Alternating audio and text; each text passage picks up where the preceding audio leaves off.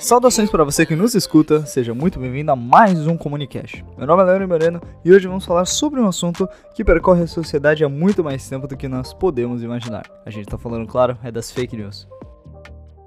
E apesar de todo mundo já saber o que, que elas são, o que, que elas representam e o que, que elas causam, talvez elas ainda possam ser a maior ameaça do século presente. Pelo menos isso até o seu concorrente chinês ter chegado em 2020.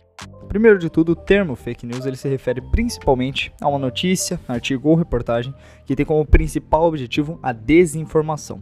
É importante a gente ressaltar isso porque a fake news ela depende muito mais da intenção e do objetivo por trás do que foi escrito do que necessariamente com o texto em si.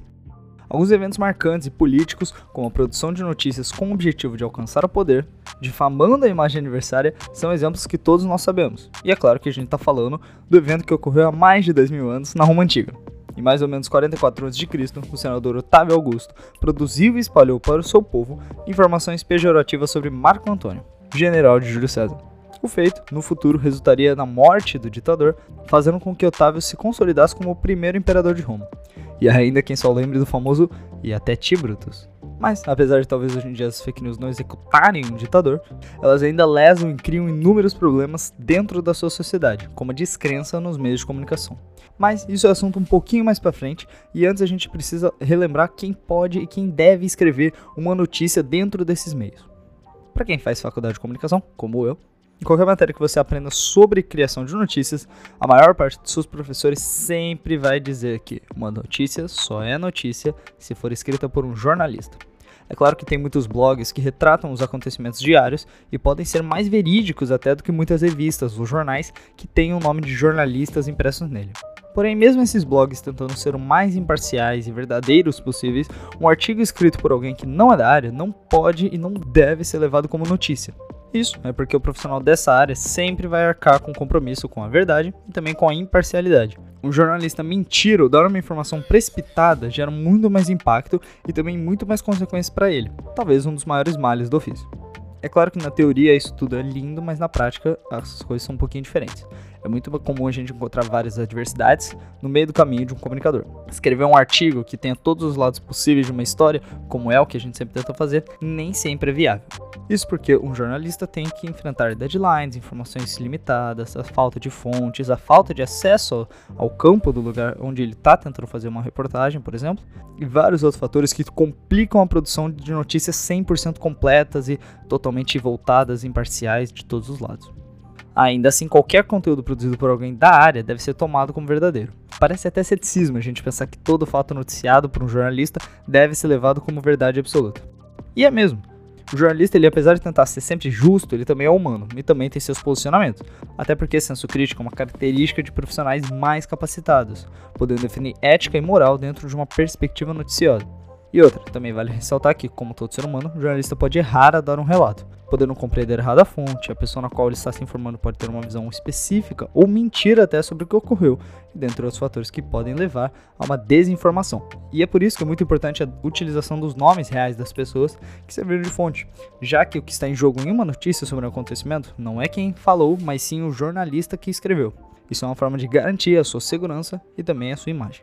Porém, claro que nem todo jornalista quer sempre jogar com a verdade e às vezes ele pode produzir um artigo com informações falsas, o que torna uma notícia inválida. Porém, claro, como já disse antes, toda notícia falada por um jornalista deve ser levada como verdadeira, ou seja, isso cria um problema gigantesco chamado as fake news.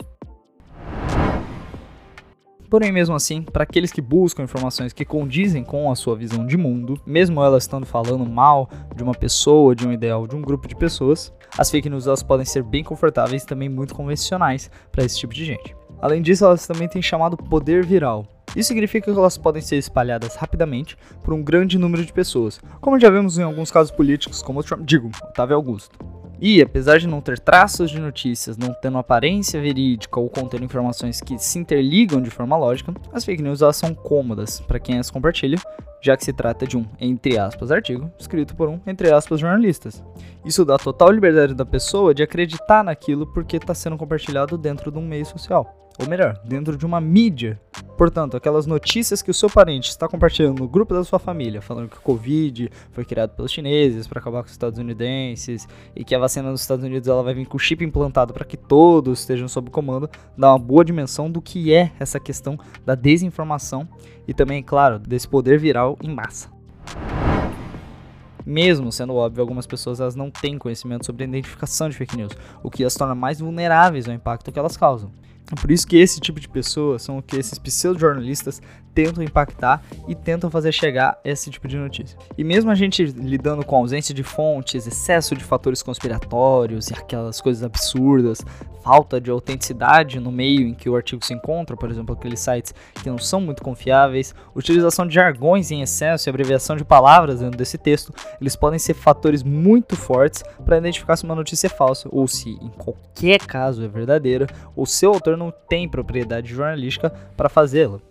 Porque, claro, apesar de uma notícia poder ser escrita de forma mais informal ou formal, o autor ainda tem que lidar com a língua portuguesa e com a gramática correta se ele quiser que aquela informação seja bem passada. Além disso, dentro de agências e produtoras de notícia, você tem os chamados revisores, que geralmente são pessoas especializadas na língua portuguesa ou na língua que a notícia está sendo escrita, que vão corrigir e vão apontar os erros que o jornalista cometeu. Até porque ninguém é de ferro e todo mundo dá uma calinada de vez em quando. Ou seja, aquela notícia que aquele seu mesmo parente enviou no grupo, cheia de emoticons, escrito com, com parágrafos impróprios, cheia dos erros de português, abreviados, VC ao invés de você, e, e, e má conjugação dos verbos, e tá escrito a gente junto também, é no máximo, no máximo, um chamado artigo de opinião. Se esse parente seu ainda vier discordado depois de você ter falado isso, fique à vontade para enviar este podcast para ele. E também é importante falar sobre a identificação das fake news e como combatê-las nessa sociedade chamada de pós-verdadeira. Se você não tem conhecimento sobre como identificar uma fake news dentro de casa, precisa sempre esperar alguém lançar algum outro tipo de artigo sobre isso, não se preocupe, existe um chamado livro de verificação, ou Verification Handbook, que foi lançado pelo Centro Europeu de Jornalismo, ou EJC. Esse livro é a junção de vários autores e de vários jornalistas dentro da comunidade europeia já renomados, que explicam alguns casos de fake news no Twitter, em jornais, em outras coisas. O livro é relativamente curto, pelo tamanho de PDF que ele é, ele pode ser baixado gratuitamente, então se você tiver interesse interesse nesse tipo de assunto e quiser conhecer um pouco mais, recomendo que você faça o download ainda hoje. Mas eu, claro, vou ainda dar aqui algumas dicas de como você pode identificar uma fake news. Em primeiro lugar, onde que você encontrou essa notícia, esse artigo? Ele foi publicado numa rede social? É um site específico para notícias? É já um site conhecido, é um site muito underground? A fonte geralmente é o primeiro e o principal fator de verificação que a gente encontra. Na maior parte dos casos, a fonte já entrega se a notícia ela é verdadeira ou se ela é enganosa. Se o artigo ele não tem link direto com sites confiáveis, com, com jornais online, ou cita informações sem base, sem indicar de onde que ela foi tirada, é possível que ele já não seja verdadeiro. Por exemplo, se você encontra um post no Instagram que fala sobre uma notícia, mas que ele não faz link direto ou mostra de onde que tirou, provavelmente essa notícia não pode ser confiada logo de cara. O que você pode fazer é sair ao mesmo momento da rede social, pesquisar essa notícia no Google ou se tem algum acontecimento e ver se tem algum site realmente importante que falou sobre isso. Se você encontrar um site que ele é renomado e que geralmente não tem problema com fake news, parabéns, você pode ter acabado de ler uma notícia verdadeira a respeito daquilo. Mas se você encontrou uma notícia que está todo escrito errado, que não tem fundo de verdade, talvez você esteja lidando com mais uma notícia falsa. Isso é normal. O que mais vale fazer é denunciar o Instagram, agora com a função de fake news, e continuar rolando o feed para baixo. Outra coisa é se as fontes que ele cita dentro do artigo são muito ruins. Por exemplo, uma notícia que não tem base, não tem testemunha, não tem quem informou aquilo, ou não tem uma substância de onde que aquela informação foi tirada, ela já pode ser um pouco mais olhada com cautela porque provavelmente você está lidando com mais uma notícia falsa. Outro ponto importante que a gente tem que considerar é o intuito da notícia. Um jornalista, mesmo sendo parcial, mesmo trabalhando para um lado ou para o outro, ele deve sempre manter a chamada ética da comunicação em dia. Portanto, se o artigo que você encontrou ataca diretamente uma pessoa, uma ideia, um grupo, ofendendo e difamando a sua imagem, ao invés de tentar passar uma informação para que as pessoas tirem suas conclusões, ele já não deve ser levado e compartilhado como notícia. Porque se você ataca diretamente uma pessoa ou um grupo grupo sem deixar com que as pessoas tomem a conclusão e você tira a conclusão por elas, você está fazendo um artigo de opinião. Outro fator que pode entregar e que geralmente é menos comum, mas acontece, é a questão das teorias conspiratórias e muitos argumentos voltados somente para ganhar a atenção do receptor. esse tipo de teoria que a gente viu, por exemplo, em 2044 a.C., podem ser somente utilizadas para tentar ganhar atenção e para tentar criar algum tipo de polêmica ou cortina de fumaça. E eu sei, mesmo parecendo fácil e simples se conformar a veracidade do que é publicado, a sociedade ainda sofre com esse mal até hoje. E a grande pergunta, na verdade, é por que a gente ainda sofre? E a resposta é porque a maioria das pessoas querem sofrer com isso. Primeiro, é cansativo buscar e tentar argumentar sobre tudo que a gente vê e aparente ser suspeito ou falso. Se você for olhar, sair do Instagram e pesquisar sobre cada notícia que você leu, provavelmente você vai passar um dia inteiro fazendo isso e não vai ter olhado nem 20 posts. Na maior parte das vezes, a gente tende a confiar numa fonte em que sempre apresenta notícias regulares e bem estruturadas. O que pode acontecer, e infelizmente acontece, é que essa fonte pode apelar para algum tipo de fake news ou informação meio verdadeira, uma história bem mal contada. E, mesmo ela não condizendo exatamente com a verdade, a gente apenas aceita e leva isso para nós, porque primeiro ou confiamos na fonte, ou o que quer que ela esteja atacando não vai de acordo com os nossos ideais. E é isso que a gente fala sobre a questão do poder viral das fake news, e é sobre isso que muitos jornalistas honestos ainda tentam brigar e batalhar. O problema é que o dinheiro compra tudo, e também compra às vezes a honestidade das pessoas, fazendo elas ficarem corrompidas e publicando informações que não são verdadeiras. Isso infelizmente se dá em países em que processos levam muito mais tempo para serem averiguados e concluídos, ou que as pessoas aceitem ser compradas a preço de bala. Por isso que eu disse no começo, tem mais a ver com a intenção e com a crença social do que o texto em si.